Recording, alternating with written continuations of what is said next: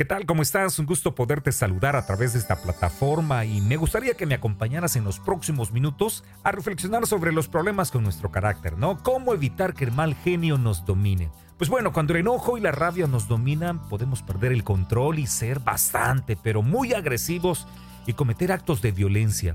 Por eso es tan importante aprender a manejar el coraje y evitar las consecuencias físicas y emocionales que aumentan nuestros problemas y nuestro sufrimiento. ¿Sabías que el enojo es una de las emociones más frecuentes en nuestra vida?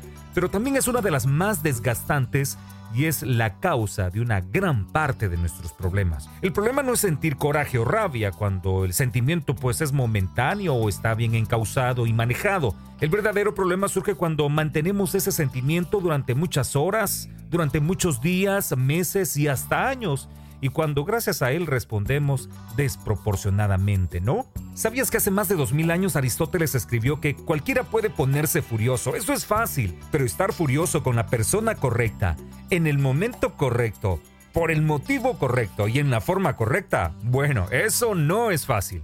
Cuando uno está enojado tiene que salir de esa situación, hacer un alto, fijarnos dónde estamos parados, cómo vamos a resolver esa situación, aprender de ella y seguir adelante. Quiero finalizar diciéndote que cada persona maneja el enojo de diferentes maneras, porque somos únicos. Así nos hizo Dios.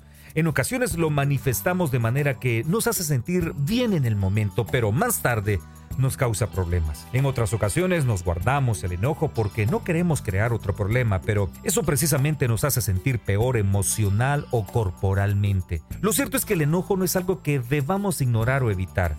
Cuando llegamos a conocerlo, lo que causa y cómo reaccionamos ante él, aprenderemos a manejarlo.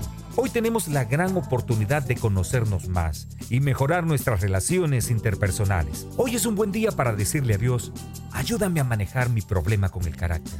No quiero seguir cometiendo más errores. No quiero seguir dañando más personas. Quiero aprender a vivir con responsabilidad esta vida. Yo soy David Aparicio y te invito a que puedas unirte a Iniciativa Viva.